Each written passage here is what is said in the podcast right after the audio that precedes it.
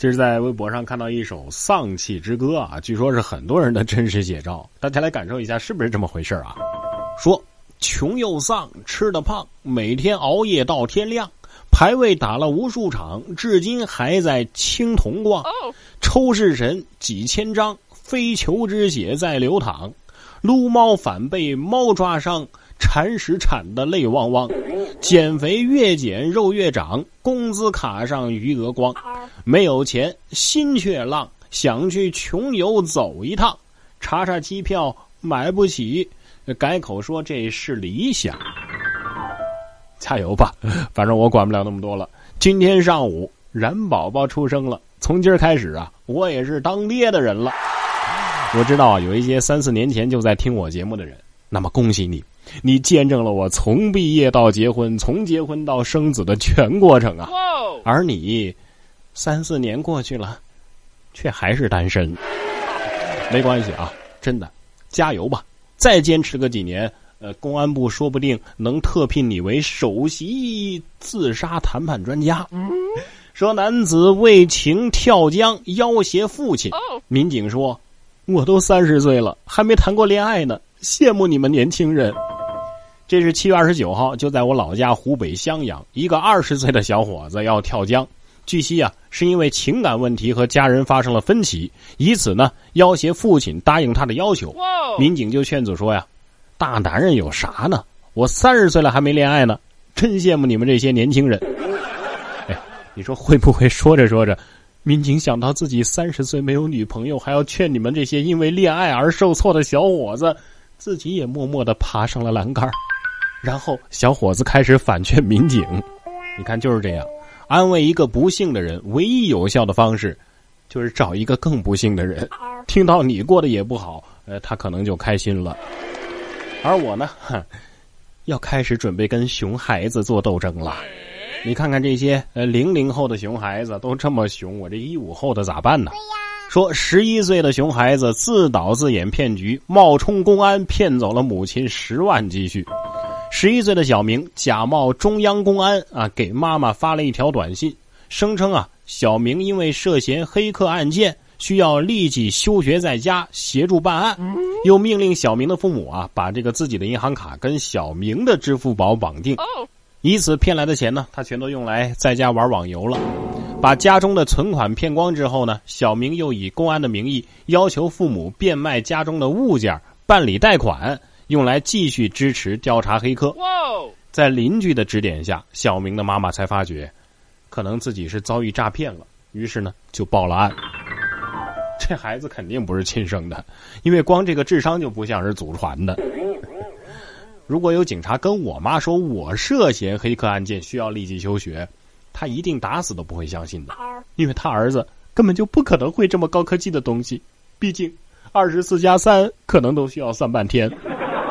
其实吧，数学不好，其实我觉得也有好处。我不算钱不算账，骗子骗不到我头上啊。对呀，这位财务数学肯定不差，但是一下子可就被骗走了四十八万。公司群里除了他自己之外，全都是骗子。七月二十八号，韶关乳源某公司的财务于女士收到老总通过 QQ 群发来的私聊，让其呢将四十八万元的保证金退还给谢总。转账之后，于女士察觉这不太对呀。检查之后发现，这 QQ 群里啊，同事的头像啊、名字啊都是真的，但都是骗子假扮的，是骗子通过木马盗取了信息伪造的一个群。报警之后啊，被骗资金还好被成功拦截了。是谁导演这场戏？在这孤单的角色里，对白总是自言自语，对手都是回忆，是吧？小姐姐，你已经不是遇到戏精了，你这是掉进横店影视城了呀！现实中的剧情啊，永远都比影视剧要精彩。说深圳在港失联女大学生被找到了，涉嫌盗窃两千元财物被捕。七月二十九号，深圳大学大四的女生罗婉露告诉同学，自己去香港屯门买化妆品，随后呢，手机就关机失联了，已经失联了三天了。最新的消息呢，是这个女大学生啊，到达香港的当日，也就是七月二十四号的下午，因为涉嫌盗窃被捕了。港媒称啊。该女生在三家商店一共偷走大约两千块钱的化妆品和药品，被商店发现之后呢，报了警，已经在香港的法院提堂了。呃，活活活活着就好，对吧？本来以为是人丢了，结果是丢人了，是吗？一分钟前，这是我同学，求大家扩散转发，帮忙找人，希望他平安。一分钟之后，我不认识他啊。这也算是虚惊一场啊！对家人来说呢，这算是一个好消息了，而且只是涉嫌嘛，还没有最终结案。更多的这个失联人的家属，连这样的虚惊一场，可都盼不到啊！然哥脱口秀，下班一路听。我看这个人吧，没什么烦恼啊，最大的烦恼呢，就是有时候睡觉睡不好。睡前呢，我每次都跟我的膀胱商量：“你确定你不要尿尿吗？”膀胱肯定的跟我说：“嗯，不要。”真的吗？你确定吗？百分之百。好，那我可睡了啊。五分钟之后，膀胱跟我说：“我要尿尿，我要尿尿。”我要尿尿。睡前这么折腾也就算了，好不容易休假回家，第二天早上父母还要叫你起床。发现没有，父母一天不拿你跟别人比较，心里就不踏实。原来比成绩也就算了，现在休个假在家还起个床都要比啊！你知道那个谁家那谁啊，早上起床起多早吗？我管他起多早呢，我起那么早，我我抢着跟他晒太阳吗？啊？对呀。不过睡觉啊，也也分场合。你像这位学霸吧，就睡出了问题。上海自学英语考试在杨浦区某初中的一个考场内举行，一个女学霸呢，在三十七分钟之内答完题之后就开始睡觉了，这引起了监考老师的注意。随后调查发现，这个学霸呀，实际上是替考的枪手。女枪手因为太出色，结果露出了马脚，是吧？果然，快枪手是不受欢迎的。不像我啊，考试的时候我都是从开始睡到结束，从来都没被怀疑过，就是这么任性。这位男子啊，比我还任性呢，说把十吨的雕像立在小区门口，只为朋友串门的时候呢，好认自己家。这是成都啊，有一个上万人居住的小区。马路呢，把小区分成了西区、东区和南区。来串门的人呢，常常是打了很多电话，哎，还得请主人来接啊，才能找得到。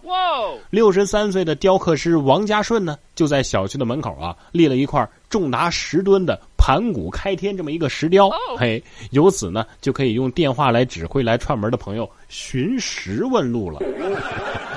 哎呀，这这有意义，真是从给盘古祭斧子的时候开始的，是吧？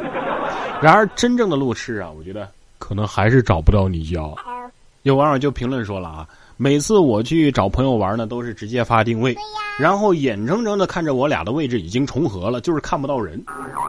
别着急，上边看看，然后下边再看看，这种情况在重庆不是很正常吗？所以啊，这个。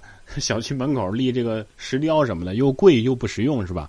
还是北京的这个举措更实用。说北京试点身份证自助申请办理，照片不满意啊，可以重拍。近日，呃，有北京青年报的记者就发现啊，北京有这个派出所内啊，出现了身份证办理自助设备，不用在人工窗口排队了。坐进一台自助设备之内呢，按照提示输入个人的信息，然后自助照相、录指纹、交钱之后，几分钟之内，哎，信息采集就完成了，全程是自助的。照片不满意呢，可以重拍，而取证也是自助式的，在办证设备旁边啊，有一台这个自助取证设备，十个工作日之后呢，本人就可以通过指纹识别之后啊，自己取自己的证了。据了解，这个设备二十四小时啊都可以使用，取证呢也同样是二十四小时开放的。但是目前这个设备还处于一个试点的阶段，全市只有四个派出所之内啊有这样的设备，未来是不是会推广呢？还会根据这个试点的情况来定。哎呀，很好啊！我觉得应该找这个美颜相机来做自助办理机器的摄像头，是吧？不过，对于五张大头贴都能拍半天的人来说，可能二十四小时开放也满足不了他们的需求啊。如今呢，越来越多满足人们需求的这个共享产品呢，是应运而生，什么共享单车呀、共享雨伞呐、共享充电器呀、共享图书馆呢，哈哈，现在连共享零钱也来了。根据网友爆料。近日，广州、昆明、南宁等等多个城市的街头啊，都出现了爱心零钱箱啊，配上一个这个呃白板，上面写着字儿啊，或者是有这个大字的字条啊，在旁边放着。如果您急需用钱，请自取，每人最多五元。看来真正考验素质的时刻来了。来来来，各位听众，如果你急需使用零钱，你会到这个共享零钱这个箱子里边去拿钱吗？反正我觉我觉得我应该会用整钱来换啊。虽然说咱是穷人吧，但是咱们更是有素质的人呐，对不？